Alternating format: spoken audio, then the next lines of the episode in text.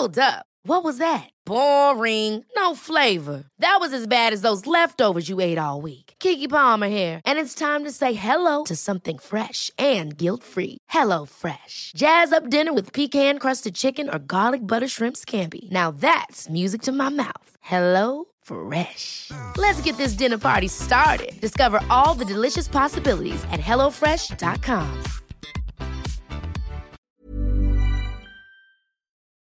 Hello, vous écoutez Salut ça va Le podcast qui veut briser les tabous autour de la santé mentale et vous donner des clés pour prendre soin de vous autrement. On est heureuse d'accueillir à notre micro des invités inspirants qui partagent leurs histoires et parcours de vie. Pour aller plus loin, on vous propose désormais un programme de coaching en ligne complet qui met en application des outils concrets et validés. Alors rendez-vous sur takecare avec un K.co. Bonne écoute Cet épisode est rendu possible grâce à Nature Active. Savez-vous que presque une personne menstruée sur deux indique souffrir pendant sa période de règles? Crampes abdominales, fatigue, douleur au dos, des symptômes qui peuvent être source de mal-être au quotidien. Nature Active crée alors Nature Active Règles douloureuses bio, un complément alimentaire 100% bio à base d'extraits concentrés de grande camomille qui favorise le confort menstruel et d'achille millefeuille qui aide à apaiser les crampes abdominales périodiques. Des effets perçus en moins d'une heure ressentis par 93% des utilisatrices, c'est la promesse de Nature Active Règles douloureuses bio. Alors merci à Nature Active d'innover au service du bien-être et du confort menstruel et de lever les tabous sur la réalité des personnes menstruées.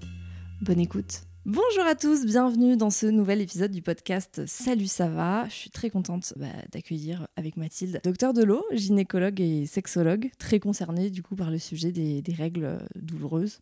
Tout à fait. Bienvenue. Merci. Euh, c'est vrai que bah, les, les règles, c'est un sujet qu'on n'avait pas encore abordé euh, dans le podcast de cette façon. Enfin, même, je crois pas du tout. On a parlé de sexualité. On a parlé de sexualité, enfin on va parler On va de parler de sexualité.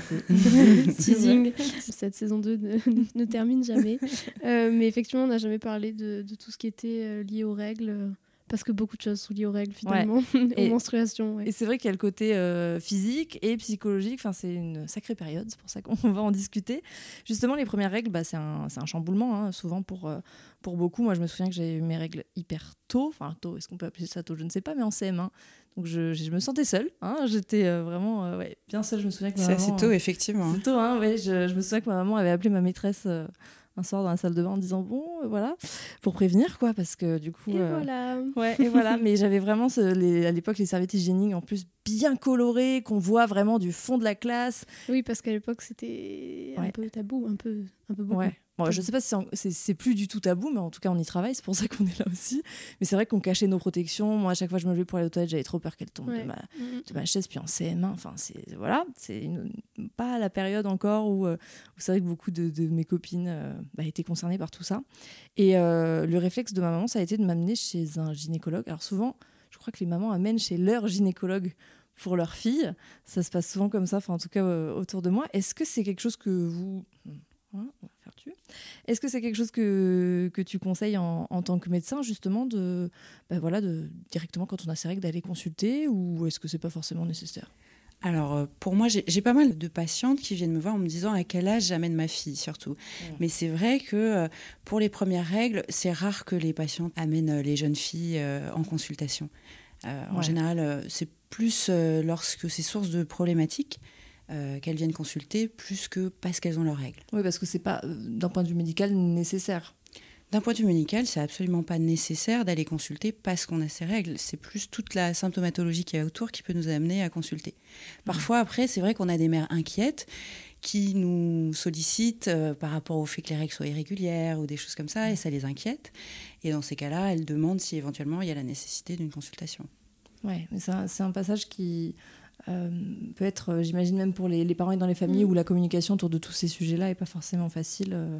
Est-ce que euh, les règles ne commencent pas par être irrégulières puis à se réguler? Parce que en fait, souvent on a la sensation que ça y est, on est réglé, on doit être réglé. Donc réglé de façon très régulière. Alors que, enfin, de ce que je sais, mais c'est toi qui vas me dire si, si je sais bien, ça, ça met du temps en fait à se réguler. Tout à fait. En fait, bah, l'âge de survenue des règles, juste pour- par rapport à ton expérience, en moyenne, c'est aux alentours de 12 ans. Donc c'est vrai que quand ça arrive vers 9 ans, 10 ans, souvent la jeune fille n'est pas forcément préparée à ça. Et les deux premières années de survenue des règles, bien souvent les règles sont irrégulières, elles vont mettre au moins deux ans à se régulariser. Il y a toute une transition même au niveau psychologique. alors justement, parce qu'on n'est pas forcément prêt, enfin à 9-10 ans, en plus il y a ce truc de « Ah, t'es une femme ». C'est vachement mm, ancré mm, dans la mm, culture. Hein. C'est euh, ça, c'est vraiment très ancré dans la culture. Et en plus, je dirais, ce qui est intéressant, c'est que finalement, quand on y réfléchit, c'est quand même le premier accès à l'intériorité de la jeune fille, bien souvent. C'est-à-dire qu'elle n'aura pas découvert qu'elle a vraiment un intérieur, autre que euh, voilà le, euh, les, orifices anneaux ou mm-hmm. la bouche. Et elle va découvrir finalement son vagin, sa, son intériorité au travers des règles. Ouais. Donc c'est un passage à la féminité en quelque sorte. Je sais qu'il y a des, des cultures euh, et des, traditions où euh, les, les, jeunes filles se prennent euh, des baffes et tout quand elles ont leurs règles. Voilà, c'est voilà, c'est intense hein, quand même. enfin, on rentre bon, dans dans une féminité, mais qui est tout de suite euh, marquée. Ouais, marquée. Euh. Marquée par le, saut quelque part de la responsabilité. Mais en fait, l'histoire de la, de la claque, il me semble que c'est la claque qui est censée représenter la dernière claque qu'elle aura en tant qu'enfant. Ah oui. Ah, c'est déjà. Enfin, euh, moi, c'est ce que j'en ai compris de l'histoire. Peut-être que c'est pas ça, mais. Oui, moi, je voyais ça comme une mise en garde de maintenant, tu fais pas de conneries, quoi. Ouais, mais je pense que c'est une interprétation, en fait. Mais euh, je ne pourrais pas garantir. Non, mais dans tous les cas, bon, ça reste quelque chose d'assez violent. C'est violent. Se séparer de cette. Euh, voilà. C'est un petit peu C'est un rituel un petit peu violent. Oui, clairement. on commence bah, du coup à libérer la parole euh, sur les règles. Hein. On, voit que même à la télé, enfin dans les publicités, on voit du vrai sang. Mm. Alors ça, ça, a pu faire scandale, hein, même quand on représente une vulve. alors que bon, c'est vrai qu'on a beaucoup plus l'habitude de, de, voir des orifices masculins, enfin des sexes masculins, des pénis représentés euh, sous, sous, plein de formes. Les, les femmes, c'est assez récent, même à la publicité, quand on parle de règles, tout ça. Notre hein. sang est bleu. Oui, notre sang est bleu. pendant, longtemps, il a, pendant longtemps, il était On est royal. j'adore. Et du coup, bah, ça commence enfin voilà, à, avancer. Hein. Je trouve que même euh, sur euh, la, on va dire l'accès à l'information, tout, tout, ça, c'est vraiment des, des avancées. on, entend, on entend quand même toujours, je trouve, que règle est égale souffrance. Euh, il y a vraiment ce côté-là, bon, bah, t'as tes règles, t'as mal, c'est normal. Est-ce que avoir mal pendant son cycle menstruel, quoi qu'il arrive, c'est normal Moi, je dirais, ça reste classique d'avoir euh, des douleurs de règles, mais c'est pas normal. C'est-à-dire que en fonction du flux des règles, bien souvent, il faut savoir que l'expulsion de l'endomètre, l'endomètre étant euh, le petit tapis qui est à l'intérieur de l'utérus, qui s'en va lors lors des, du cycle, donc lors des règles, bah, il y a des contractions qui vont favoriser l'expulsion de cet endomètre. Et c'est cette contraction en fait qui va être douloureuse et qui va être vécue de façon plus ou moins douloureuse. Donc ça dépend, je dirais, déjà de base de la sensibilité de la personne, mais il y a un phénomène où effectivement ce sont des crampes, dont les crampes peuvent être vécues de façon plus ou moins douloureuse. Donc du coup, ça amène forcément cette idée que c'est normal d'avoir mal. Par contre, accepter la douleur, c'est quelque chose qui n'est pas normal. Oui. Et pourtant, ça n'a pas été tellement remis en question, je trouve. Euh.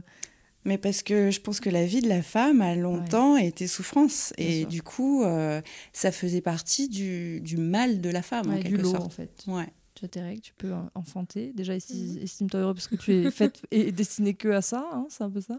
Et puis en plus, tu, tu dois souffrir en oui, silence. puis vu qu'il y avait le caractère classique, comme tu dis, bah, vu que c'était classique, on s'en... enfin, bah, c'est normal. Donc c'est classique, c'est normal, donc on va pas s'en préoccuper en fait. Bah, en fait, c'est tout le, toute l'ambivalence qu'il y a autour des règles. C'est qu'à la fois c'est attendu, mais c'est redouté aussi. Hmm. C'est-à-dire que euh, on est content d'avoir ces règles, mais du coup on a son lot de souffrance avec, donc on l'accepte. Mais on est censé avoir euh, mal, mais j'imagine. On n'est pas censé avoir mal. On peut avoir mal. On peut avoir mal, mais euh, quand on a, quand les douleurs sont euh, quand même très intenses, c'est signe, j'imagine, de quelque chose d'anormal pour le coup. Tout à fait. Je pense que par rapport à ça, il faut voir que les gènes autour des règles peuvent aller de la simple gêne. Moi, j'ai des patientes qui n'ont absolument pas de douleur, mmh. qui n'ont aucun ressenti par rapport à leurs règles, parfois par rapport même à la survenue de leurs règles, et parfois ça peut même être un signe euh, de d'absence d'ovulation. Par ah exemple, le fait de pas du tout, du tout ressentir ses règles, c'est-à-dire que quand on se, se, retrouve à dire ah bah tiens j'ai mes règles, bah, finalement parfois ça peut être un mm. des signes euh, de disovulation. Mais la plupart du temps, ça va aller de la simple gêne, où on va sentir éventuellement une petite pesanteur, euh, on va sentir une, légère gêne, mais qui va absolument pas mm, mm, euh, perturber le fonctionnement quotidien. C'est ça. Donc si on est dans quelque chose qui est de l'ordre de la gêne, légère, modérée, on reste dans quelque chose qui est relativement euh, correct. Oui, on peut Dès- trouver des solutions naturelles, Mm. voilà, pour, euh, on va dire, faciliter euh, le quotidien. Tout à fait. Mais à partir du moment où on rentre dans quelque chose qui va être plus intense, qui va être plus gênant, il faut vraiment pas considérer ça comme normal. Mm, mm. D'ailleurs, on peut avoir mal pendant l'ovulation aussi, parce que Mhm. souvent les douleurs sont pendant les règles, mais on peut aussi avoir mal pendant Ouais. l'ovulation. Enfin, on associe souvent les douleurs de règles aux règles, mais euh, en fonction du cycle, il peut y avoir des douleurs euh, Bien sûr. autres, quoi. Tout à fait. Mais je pense que tu apprends aussi à connaître au fur et à mesure des années Oui, euh, oui. les, les symptômes qui sont euh, assez différents d'une femme à l'autre. Puis j'imagine ça dépend aussi de, de la contraception, de voilà, Tout à de fait, l'environnement. Donc il y a beaucoup de paramètres. On sait bah, que l'impact il est aussi euh, quand même psychologique au moment du, du SPM notamment. Mathilde, toi concrètement, euh, est-ce qu'on doit s'inquiéter de se sentir euh, irritable, sensible pendant ces périodes? Ou au contraire, est-ce que voilà, c'est normal? Ben, c'est toujours pareil, c'est-à-dire que ça dépend de l'intensité du syndrome prémenstruel. Hmm. La majorité des femmes vivent des syndromes prémenstruels. On, on dit quand même que le syndrome prémenstruel, ça peut arriver 14 jours, jusqu'à 14 jours avant l'arrivée des règles, ce qui fait quand même une grosse période si on est des cycles de, 20 de 28 jours notamment. Euh, Alors il y a des femmes qui ont des cycles un peu plus longs, hein, tout le monde n'a pas des cycles de 28 jours. Mais voilà, c'est une période où de toute façon il y a un bouleversement hormonal, donc on sait que les hormones influencent l'humeur de manière générale. Donc s'en inquiéter, non, mais le prendre en compte, oui. Ne pas faire comme si dans ces moments-là, on ne vivait rien. Par contre, dans les cas les plus graves, on parle de syndrome dysphorique prémenstruel, et là ça peut s'apparenter à, euh, à des dépressions, à part que on reconnaît le caractère euh, plus court. euh, Ça, ça se prend en charge psychologiquement en oui, thérapie? ouais. Ouais. Ça se prend très bien en charge. Le TCC fonctionne plutôt bien sur. En fait, on prend en charge ça comme une dépression, D'accord. à part que Plus on, on reconnaît voilà le caractère éphémère, mais redondant, puisque a priori, même si le- la durée ou l'intensité peut varier d'un cycle à l'autre, généralement ça revient. C'est-à-dire que Oui, quand on a des syndromes prémenstruels euh, assez forts, ben Moi, je dirais que le, le plus difficile parfois pour les patientes, c'est d'apprendre à repérer que ça arrive à ce Ouais. moment-là. Et euh, je pense que c'est la clé, elle est aussi là, c'est dans le repérage et de pouvoir se dire, tiens, euh, où est-ce que j'en suis de mon cycle? Mais c'est hyper important, mais même que les professionnels de santé soient au courant de qui, qui est l'existence de, de syndrome prémenstruel, voire du syndrome dysphorie prémenstruelle. On dit hein, que ça touche à environ 2% des femmes, je crois. Alors à vérifier cette donnée-là, parce que j'ai pas toutes mes données en tête, mais c'est quand même pas mal. Enfin, je veux Mm. dire, euh, pas mal dans le sens, euh, c'est quand même conséquent. Et en fait, on a vite fait de euh, diagnostiquer des troubles de l'humeur ou diagnostiquer euh, même des troubles de la personnalité, ce genre de choses, alors qu'en fait, la personne, elle est surtout impactée au niveau hormonal.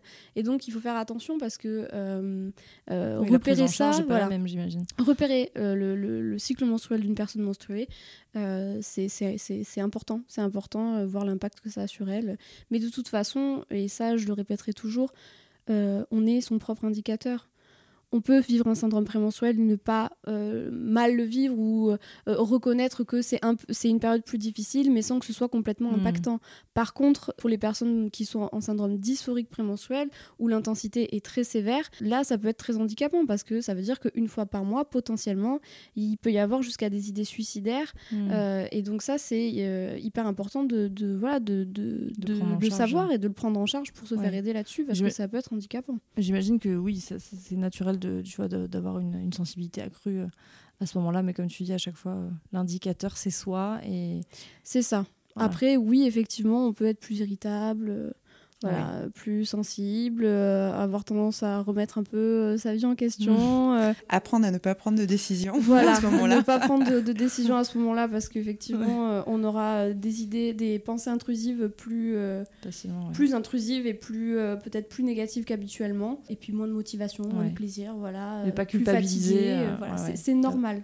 Oui, il y, a il y a quelque chose de physiologique normal, qui est- ouais. est au-delà du contrôle. De... Ouais, complètement. Mais je pense que euh, il y a tellement ce truc de ah là là, elle est chiante, elle a ses règles. C'est terrible ça.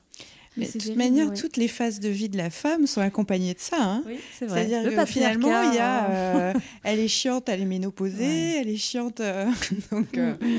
Oui, et puis euh, et puis il y a vraiment ce truc-là de, à la fois, euh, on, on demande aux femmes, enfin aux personnes menstruées, de fonctionner euh, comme si elles n'étaient pas menstruées, donc euh, de fonctionner ben, comme s'il ne se passait rien au niveau euh, hormonal, ouais, comme s'il n'y avait pas de fluctuation, et à la fois, on les renvoie toujours à ces menstruations-là. C'est-à-dire. de façon négative. Mm. De façon négative, effectivement. Même, voilà, jusqu'à dire qu'on est complètement guidé par nos, par nos hormones, en fait, alors que bah, pas du tout. Enfin, oui, quand même. Voilà. Et alors, justement, quelles sont les, les, solutions naturelles, bah, quand on souffre pas de pathologie, bien évidemment, qui peuvent être mises en place pour venir bah, soulager ces périodes, justement, quand il y a des gènes et, et qui sont parfois bah, très inconfortables? Alors au niveau des gènes, quand elles, euh, quand elles restent modérées, je dirais, euh, déjà il faut avoir conscience que euh, l'hygiène de vie est quelque chose qui reste important, mm. notamment par exemple le tabagisme, ça peut augmenter euh, les douleurs de règles. L'hygiène alimentaire, c'est-à-dire les repas très lourds, difficiles à digérer, mm-hmm. quand on a déjà une accélération du transit, des difficultés euh, digestives à ce moment-là. Donc il y a plein de choses, petites choses qui peuvent venir soulager. il y a le fait de maintenir une activité physique, mais qui soit adaptée. Oui. parce qu'on a hein, souvent tendance à se dire, bah non, je ne vais pas bouger de mon lit parce que et en voilà. fait, et, en fait, c'est retrouver de la mobilité au niveau du corps, c'est important. C'est-à-dire qu'on a tendance à se crisper quand on a mal, et ça crée une forme euh, d'hypertonie. et quelque mm. part, il faut pouvoir retrouver euh, de la flexibilité interne, de la respiration, donc des exercices de respiration, ça peut aider. Il y a du yoga aussi, mm. des postures de yoga qui peuvent aider par rapport aux douleurs. Il y a les massages. Euh, qui peuvent apporter aussi un bien-être. On peut avoir aussi bah, de l'homéopathie, de la phytothérapie mm. qui peuvent apporter un réel confort. Euh, et après, on peut passer à des solutions médicales, bien évidemment.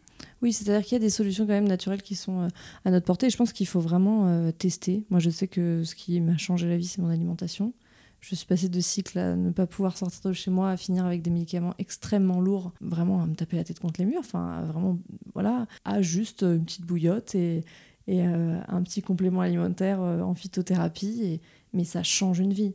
Parce qu'en plus, je ne sais pas pourquoi, alors ça, doit être, euh, il doit y avoir un impact psychologique, mais ayant une vie très chargée, mes règles se déclenchent toujours le week-end. Je ne suis pas sous pilule, voilà, j'ai aucun contraceptif, mais toujours, quoi qu'il arrive, et pourtant je ne suis pas mmh. réglée, mais, le stress, tout le temps. le stress, les gros changements, gros événements, etc., peuvent décaler, voire faire sauter un cycle. Ouais. Ah mais c'est fou parce que des fois, pour certains événements. Si je me trompe pas. Tout à fait, le stress, ça peut moduler euh, le, cycle. Hein, hein, De toute façon, quand tu stresses, tu sécrètes du cortisol et l'impact du cortisol sur le cerveau, hmm. il est. Mais et puis toutes les hormones fonctionnent ensemble. Many of us have those stubborn pounds that seem impossible to lose, no matter how good we eat or how hard we work out. My solution is PlushCare. PlushCare is a leading telehealth provider with doctors who are there for you day and night to partner with you in your weight loss journey. They can prescribe FDA-approved weight loss medications like Wagovi and Zepbound for those who qualify. Plus, they accept most insurance plans. To get started, visit plushcare.com slash weight loss. That's plushcare.com slash weight loss. Ouais, complètement. Donc, oui, euh, mais c'est vrai que la bouillotte euh, peut oui. beaucoup aider. Euh, après, dans les, dans les solutions alternatives à part la phyto, on a aussi l'ostéopathie, qui est quelque mmh. chose qui est vraiment intéressant. Oui, on en parle de plus en plus. Même pour les patientes qui sont atteintes de pathologies voilà, plus intenses au niveau endométriose, SOPK, etc. Je, je, je, vois qu'il y a beaucoup de solutions qui se présentent à elles de façon bah, physique, mécanique, en fait. Tout à fait, parce qu'il y a une crispation, en fait. La douleur crée une crispation et retrouver de la mobilité, c'est vraiment quelque chose qui peut apporter du confort. Oui, j'imagine que même quand on est en, souffrance, on anticipe la douleur, espèce de double mm, mm, peine. Mm, on sait que, et quand c'est chronique, ça revient, euh, voilà, il y, y a, vraiment ce, côté-là qui peut être euh, vraiment usant. Oui, et puis euh, c'est difficile de quand on a déjà, si on a déjà un SPM qui est intense, où on se sent nul, où la vie est nulle, où on voit les choses en noir, où c'est plus difficile, euh, que derrière on se tape des règles douloureuses, enfin ça prend déjà euh, facilement la moitié du mois. Euh, il te reste 15 jours pour t'en remettre, et tu retournes. Donc à un moment donné, enfin quelque chose qui est, très intense dans la quelque chose qui n'est pas tout le temps peut le devenir parce que psychologiquement mm. derrière tu sais que je pense que c'est important de faire passer le message qu'à partir du moment où justement ça entame ta vie à ce point euh, il faut avoir une prise ah en charge auprès de personnes et ne pas hésiter à aller voir des, des, professionnels de santé avec qui on se sent bien, à changer, à essayer, à avoir plusieurs avis, etc. Parce qu'il n'y a pas de fatalité, euh, justement, euh, comme tu nous disais, Gerline, de, de, de, souffrance acceptée. Quoi. La gêne, c'est super. Non, la gêne, on peut la traiter, on va dire, avec, on peut la soulager avec de la phytothérapie, avec plein de, de, petites solutions qui existent, et c'est super. Mais quand ça devient vraiment très handicapant. Bah, en tout cas, quand ça devient handicapant, il est important de consulter pour voir les choses dans leur globalité, explorer, pouvoir essayer de comprendre un peu ce qui se passe, mettre des mots dessus. C'est hyper important. Ouais, se sentir écouté. Euh, quand euh, dans des familles où on n'en parle pas, euh, même dans des couples, hein, parfois c'est un sujet qui est. Mais d'ailleurs, l'entourage est hyper important. Enfin, voilà, il faut éduquer là-dessus et il faut en parler. De toute façon, enfin, même quand on prend en charge, si je parle juste d'une dépression, l'entourage va être aussi important. Donc, si pendant tes règles tu souffres et qu'en amont c'est hyper compliqué pour toi, bah, l'entourage va euh, aussi avoir son mm. rôle à jouer, euh, rien que dans le fait d'être dans la compréhension Faire de ce qui est en train de, se passer. et l'accompagnement et la compréhension par rapport à ça, c'est super important. Hein, euh. mm. Parce que justement, quand on se retrouve dans une famille où la mère a souffert de ses règles et va considérer que c'est normal que sa mm. fille souffre de ses règles, finalement, c'est une, une, douleur qui n'est pas entendue. Complètement. Ouais, et, et il y a des petits gestes, même pour des personnes qui ne qui sont pas concernées, qui sont pas même menstruées. Même, je vois mon mari, il sait que voilà, euh, les culottes de règles, le complément alimentaire euh, et euh, la bouillotte, c'est le starter pack qui fait plaisir. Même du chocolat noir, on sait que c'est bon même pendant cette période. et concrètement, du coup, au niveau émotionnel, est-ce qu'il y a des outils concrets euh, que toi, même à tes patients, tu, tu, tu peux recommander qui peuvent être euh, Complètement. Alors déjà, la première chose à faire, c'est de repérer euh, ces phases-là. Mhm. C'est-à-dire que moi, ce que je leur conseille, c'est que quand elles savent pas trop, bon déjà, il y a des applications qui sont très bien faites hein, pour repérer, mais même, vraiment, moi, je conseille de prendre un, un calendrier, de l'afficher dans un endroit où on y passe souvent, de repérer parce que c'est pour enfin tout le monde n'a pas règle à un jour près donc mmh. euh, sur la période où tu es censé avoir euh, euh, tes règles repérer le jour le plus tôt et prendre 14 jours avant ça veut pas dire que ça va durer 14 jours mais tu surlignes tes 14 jours avant et tu sais potentiellement que cette période là peut être une période plus sensible il s'agit mmh. pas de se dire ok c'est une période plus sensible ça va être plus sensible mais il s'agit de se dire que là potentiellement ben, c'est un moment où je vais peut-être je vais peut-être moins me mettre des choses qui sont compliquées à gérer pour moi si je peux les décaler. Je vais essayer de lâcher prise sur voilà des choses euh, un peu difficiles ou des contraintes euh, qui euh, peuvent être décalées et qui sont émotionnellement un peu intenses pour moi. J'évite, on le disait tout à l'heure, de prendre des décisions un petit peu compliquées ou importantes parce que on a un jugement un peu plus erroné dans mmh. ces moments-là. Euh, j'accepte de moins faire en fait. Mm. C'est-à-dire de euh, pas être aussi productive, de pas être euh, aussi performante. Et puis surtout, je ne lutte pas contre les émotions qui, qui, qui, qui sont là. C'est-à-dire qu'il il y a des émotions qui vont être peut-être un peu plus difficiles à vivre, mais plus je vais lutter contre, plus ça va prendre de la place. Après, bien évidemment, il y a un travail qui peut être fait sur les pensées, sur les biais cognitifs, etc. Enfin, sur les, les pensées un peu erronées, les pensées un peu interprétées. Ça, c'est des... Il y a un travail qui peut être fait là-dessus pour justement être fait là-dessus, même dans les périodes où ça va. Hein. Mmh, Parce que c'est aussi dans les périodes où ça va où on peut travailler les périodes où ça va pas. Donc, euh, plus je fais un travail euh, euh, sur mes pensées, ben, plus je suis en capacité de me dire autre chose dans ces périodes-là où j'ai un peu tendance à tout remettre en question. Et puis surtout, je garde des activités de plaisir. Je prends soin de moi, mmh. en fait. Garder des activités qui me font du bien. Oui, on parlait de mobilité. Des routines voilà, qui, qui, mmh. me font du bien. De, je, je mange quand même voilà, ce que, ce que j'aime manger dans ces moments-là. je vois les gens aussi qui me font du bien dans ces moments-là. Oui, J'aménage en fait. On culpabilise parfois, euh, euh, je, alors je sais pas s'il y a physiologiquement quelque chose qui s'explique, mais d'avoir des envies alimentaires beaucoup plus intense pendant ces périodes-là. Certaines, c'est du sucre, certaines, c'est... Et, je, me demandais justement, est-ce que, est que ça s'explique? Je, je, je, pense que, bon, c'est les ressentis de chacun, chacune qu'il faut euh, écouter, mais c'est vrai qu'on peut culpabiliser de se dire, ah là, en plus j'ai mes règles, en plus... mais il y en a pour lesquels c'est un repère, en fait. Ouais. C'est-à-dire cette envie de sucrer, un espèce de craving comme mm, ça, mm. et finalement, c'est un repérage pour elle en se disant, ah, mais je vais avoir mes règles, en fait. C'est comme une femme, une femme enceinte. Oui. Alors, c'est exacerbé parce qu'au niveau des hormones, euh, j'imagine qu'on est sur des taux excessivement élevés, mais une femme enceinte, elle a des envies comme ça. Et oui, tu veux dire qu'il y a un truc irrépressible. Oui, de toute façon, je pense qu'au niveau hormonal, il y a aussi quelque chose qui fait qu'à un moment donné, on a des envies. Il faut se lâcher la grappe un peu. Quoi. Mais oui, clairement, en fait. si on devait résumer. De, de, façon générale, il faut prendre soin de soi. On ne veut pas attendre d'être, d'avoir un syndrome prémenstruel ou d'avoir des règles douloureuses pour le faire, bien évidemment. Mais surtout dans ces moments-là, en fait, euh, il, faut, il faut se foutre la paix. Vraiment. Euh, on en a parlé un peu tout à l'heure, mais euh, du coup, oui, l'hygiène de vie, parce que je me demandais si ça avait un rôle à jouer, mais je pense que oui, comme tu le disais, c'est primordial. C'est vrai que dans cet épisode, ben, on, parle forcément d'innovation, et notamment avec, avec le produit Nature Active Règles douloureuses bio, on en parle euh, bah, justement euh, dans cet épisode, euh, grâce à, Nature Active. Ils ont sorti quand même un produit assez innovant, puisque bah, Nature Active Règle Douloureuse Bio, c'est un complément alimentaire donc qui est extrêmement accessible. Est-ce qu'on peut dire justement que le fait d'avoir des produits comme ça qui soient sans prescription, qui soient du coup bah, accessibles pour les personnes directement qui vont en pharmacie et qui n'ont pas besoin de passer par un parcours médical, est-ce que ça, facilite les choses? Je pense que c'est toujours intéressant de permettre à la patiente d'être euh, actrice euh, de sa propre prise en charge.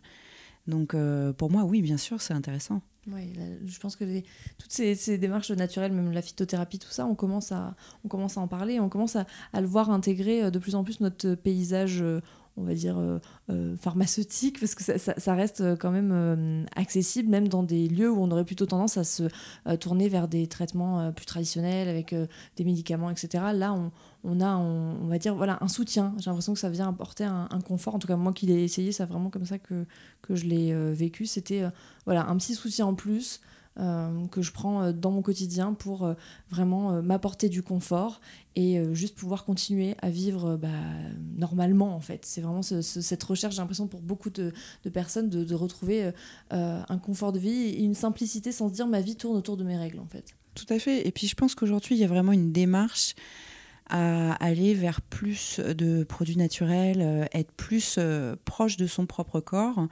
Moi, j'ai beaucoup de patientes qui ne souhaitent pas avoir de contraception, par exemple, ou qui ne souhaitent pas prendre euh, d'anti-inflammatoires, d'antalgiques, en plus, euh, qui peuvent venir avec des effets secondaires aussi.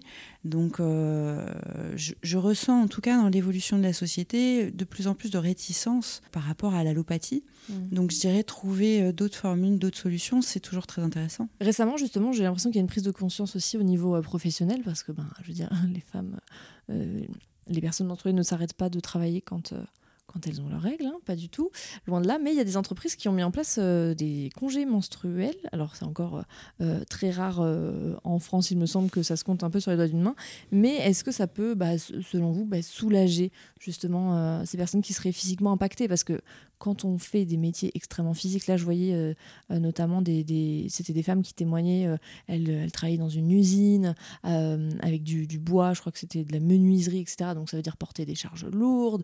voilà, il y a quand même une dimension physique importante. Est-ce que ça peut justement impacter bah, leur vie professionnelle et comment ce, congé menstruel peut les aider? Comment ça peut impacter, ça paraît assez clair. Hein, pour toutes les femmes qui ont déjà mm. eu des règles douloureuses, mm rien que de se dire qu'on doit partir au charbon, euh, je pense que c'est quand même parfois compliqué. Et du coup, de pouvoir avoir un congé menstruel, euh, particulièrement quand les conditions de travail sont difficiles, que ce soit un stress physique ou psychologique hein, d'ailleurs, je dirais que ce serait une réelle avancée, parce que c'est une reconnaissance de bah, la condition de femme, c'est-à-dire que c'est inhérent à notre condition, et de pouvoir euh, rentrer dans l'autorisation d'avoir mal en fait. Parce que quelque part, jusqu'à présent, c'est t'as mal, mais tais-toi. Donc euh, de pouvoir euh, dire bah, j'ai mal et c'est entendu, c'est écouté, c'est accepté et on adapte mon travail, par exemple que ce soit du télétravail ou des choses comme ça, ça peut permettre d'accéder à un bien meilleur confort de vie et beaucoup moins de stress euh, et de charge mentale à, gérer. Oui, et un bien-être au travail qui, je pense, augmente aussi la productivité. Enfin, je parle là en tant que chef d'entreprise, mais c'est, pour moi, ça, ça, tombe tellement sous le sens quand on me dit, mais oui, mais enfin, je veux dire, en attendant, il faut quand même travailler, il faut quand même rentrer dans les objectifs, etc. Mais ça, va de pair. Je veux dire, ça, a été prouvé, même les, on le voit, les semaines allégées, euh, la prise en compte du bien-être au travail, etc. Sur le long terme, c'est bénéfique pour tout le monde, en fait. Complètement. Et puis ça, ça permettra aussi peut-être aux personnes menstruées de moins culpabiliser de Mm. s'arrêter. Parce qu'il ne faut pas croire, en fait, quand on n'a pas le choix, on s'arrête. Ouais, Congé menstruel ouais. ou pas congé Ouais, menstruel. des quand t'as mal, Mm. t'as mal. Enfin, à un moment donné, tu, tu peux pas faire comme si. Des fois, c'est comme ça. Donc, euh, sauf que t'es là, tu t'arrêtes et tu culpabilises de l'avoir fait parce que, ah, quand même, on, on a tendance à, à- à nous rappeler qu'on s'écoute trop. Alors, en fait, euh, on s'écoute euh, jamais assez. Il faut, faut Mm. être clair là-dessus. Et donc, peut-être que ça permettra aussi euh, à toutes ces personnes de se dire, euh, ben, en fait, j'ai le droit. Ouais. Oui, c'est vraiment ça, c'est cette notion de, de droit et de, et de prise en compte. Et en fait, euh, il y avait même des, des personnes, euh, du coup, des, des, des hommes qui, en fait, euh, ben voilà, réagissaient en disant, mais euh, en fait, nous, on ne vit pas euh, ce que ces personnes vivent, donc en fait, on ne se permet pas de d'émettre euh, un quelconque jugement. Et euh, je pense que, enfin, si on était dans un état de, de souffrance, au même titre que quand on est malade ou voilà, et qu'on a vraiment ce ressenti physique, euh, on serait bien content de pouvoir s'arrêter et, et de, ouais, de faire cette pause. Et de nécessaire. pas faire comme si ça n'existait pas. Ouais. Bah Oui, puisque de toute manière, ça impacte le travail quoi qu'il arrive. Hein. C'est pas Ah possible oui, d'avoir oui. la même concentration quand on a mal, euh, d'avoir la même disponibilité intellectuelle ou physique. hein. Donc, euh, ça va avec. Ah mais il y a, il y a des pays où ça existe déjà. hein. En Italie, euh, il y a le, le congé menstruel existe déjà euh, depuis des années. hein. Donc, Petit à petit, ça va. On, on- on se dit que les, les petites avancées, même quand on voit tout le débat qu'il y a eu au- au- autour du remboursement, même des protections euh, périodiques, euh, enfin, c'est c'est- ça varie fou, quoi. C'est un budget que, que- tout à l'heure tu disais c'est inhérent à notre condition, mais c'est ça. C'est-à-dire que à un Ouais. moment donné, il n'y a pas le choix. C'est-à-dire que Mm. ce, ce n'est pas un achat de confort ou euh, euh, c'est nécessaire, quoi. C'est de la nécessité, donc. euh, Et puis ça coûte cher. Oui. Ça coûte cher, franchement, ça coûte oui, cher. oui, bien sûr, c'est un budget. Quelle que soit la façon dont tu décides de te protéger, euh, Mm, mm. Pour des tu personnes. choisisses euh, euh, les serviettes, les tampons ou les culottes, euh, franchement, c'est un budget. un quoi. budget. Moi, on m'a quand même Ouais. déjà dit, ben, en fait, euh, tu as qu'à te mettre au flux instinctif.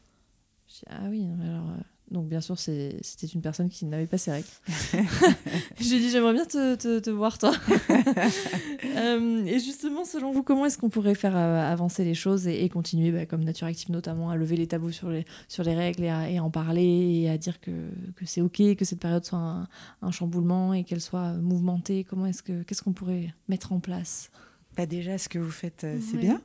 Parce que je dirais, plus on en parle et mieux c'est, parce que on lève le tabou peu à peu et ça devient quelque chose de naturel d'en parler, qui n'est plus gênant. euh, Petit à petit, euh, les choses se font finalement. Mm. ouais. Oui, c'est ça, en parler euh, pour rendre les choses moins tabous. Parce qu'il y a vraiment un tabou qui, qui a été mis sur, sur tout ça et sur tout ce qui touche à la condition des femmes en général. Et puis surtout informer. Je pense que en tant que professionnel de santé, on a vraiment notre carte à jouer là-dessus. Sensibiliser, informer sur euh, qu'est-ce que c'est, euh, quelles sont les conséquences, euh, qu'est-ce que euh, voilà, ça peut inclure.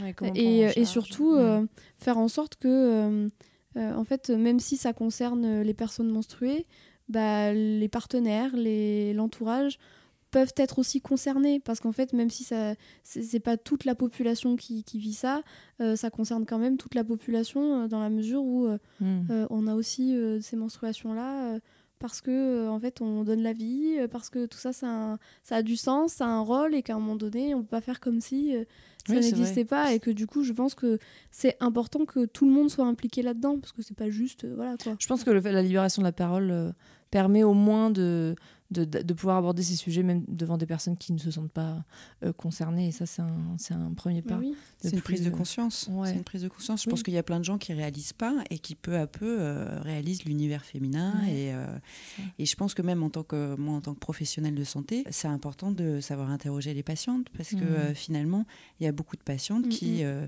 vivent leurs règles euh, dans la douleur sans en parler. C'est-à-dire que si on les interroge pas, elles vont pas forcément le signaler. Ouais. Et oui, parce que encore une fois, c'est tombé dans, dans Oui, cette puis c'est des normalité. recueils de, de témoignages. Je pense que plus, même nous, on, on va chercher la parole de, de ces personnes-là, et plus on sait comment faire avec elles. Parce que Mm. euh, même si on détient un savoir, euh, euh, alors moi en tant que psychologue et toi en tant que gynécologue et sexologue, le savoir il est surtout détenu par les gens qu'on prend en charge. C'est eux qui Mm. savent comment ils se sentent, c'est eux qui savent ce qui se passe dans leur corps. On sait pas mieux qu'eux en fait. Nous on a des outils, on sait accompagner, on sait envelopper, on sait faire tout ça, mais concrètement on sait pas Mm. plus que eux ils ont à nous apporter. Ouais, il y a ce- ce- Et, cette autorisation à s'écouter, enfin, et en tout cas à, Oui, à pouvoir se dire que voilà, ce, ce qu'on vit est valide et, et, et se sentir suffisamment à l'aise aussi bah, pour le partager à l'équipe médicale avec qui, bah, voilà, par qui on est, on est, on est suivi Et euh, encore une fois, c'est très important. Merci beaucoup d'avoir euh, témoigné sur ce sujet et pour cette conversation euh, très intéressante, enrichissante, qui, on espère, aura pu résonner chez vous, dans vos oreilles. En tout cas, n'hésitez pas à, nous laisser un, petit mot, un commentaire, à réagir. Voilà, on sera ravis de pouvoir bah, discuter et prolonger un petit peu cette discussion. On espère très bientôt reparler de ces sujets qui sont très important. Et puis, euh, on vous dit à très vite dans un nouvel épisode. À bientôt. À bientôt. Au revoir. et merci. et merci. Merci d'avoir écouté le podcast. Retrouvez-nous sur Instagram pour continuer à partager ensemble du contenu inspirant et éclairé. Ou tout de suite via notre programme de coaching sur programme.takecare avec un K.co. À la semaine prochaine pour un nouveau podcast.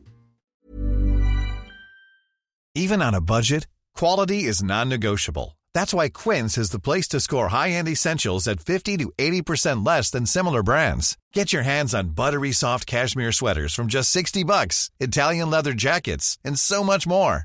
And the best part about Quince, they exclusively partner with factories committed to safe, ethical, and responsible manufacturing. Elevate your style without the elevated price tag with Quince. Go to quince.com slash upgrade for free shipping and 365-day returns.